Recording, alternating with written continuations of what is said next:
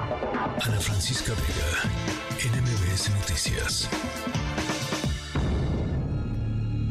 El 20 de diciembre de 2016, por razones aún desconocidas, el mercado de pirotecnia de San Pablito, Tultepec, explotó, dejando 42 personas muertas.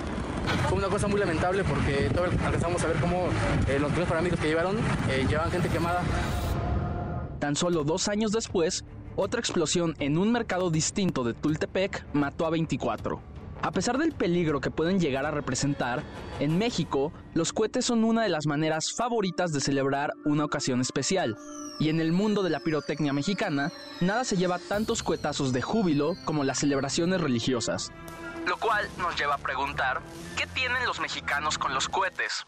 La pirotecnia llegó a México como muchas otras cosas, de la mano de los colonizadores españoles que no solo trajeron los cohetes, también los santos que se celebran con ellos. De hecho, en festividades religiosas de España, como la Noche de San Juan, se siguen ofreciendo espectáculos de fuegos artificiales. No es de sorprender que México haya conservado la tradición de los festejos del catolicismo, las autoridades religiosas en más de una ocasión han señalado que, aunque no es de ninguna forma necesario o esencial para el credo el uso de pirotecnia, la gente así lo considera. Como es de esperarse, los cohetes también se han convertido en un dolor de cabeza para millones de personas que se oponen a la pirotecnia por una gran cantidad de razones. Y es que, incluso en tiempos coloniales, la ley buscaba ferozmente a aquellos que fabricaban y usaban cohetes de manera no regulada, y desde los argumentos ecológicos, ya que los cohetes generan contaminación auditiva y del aire, hasta el simple hecho de que pueden llegar a ser muy molestos, hay suficientes motivos para oponerse a ellos.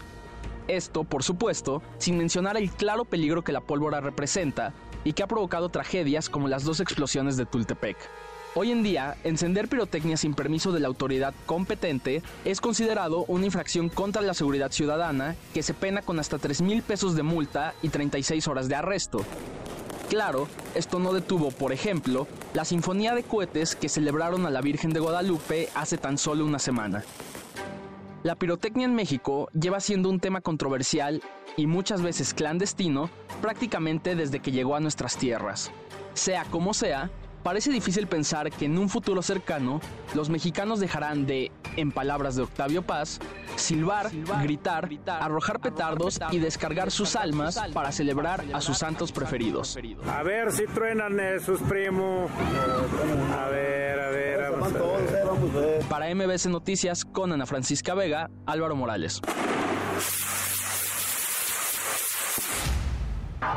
Ana Francisca Vega, NMBS Noticias.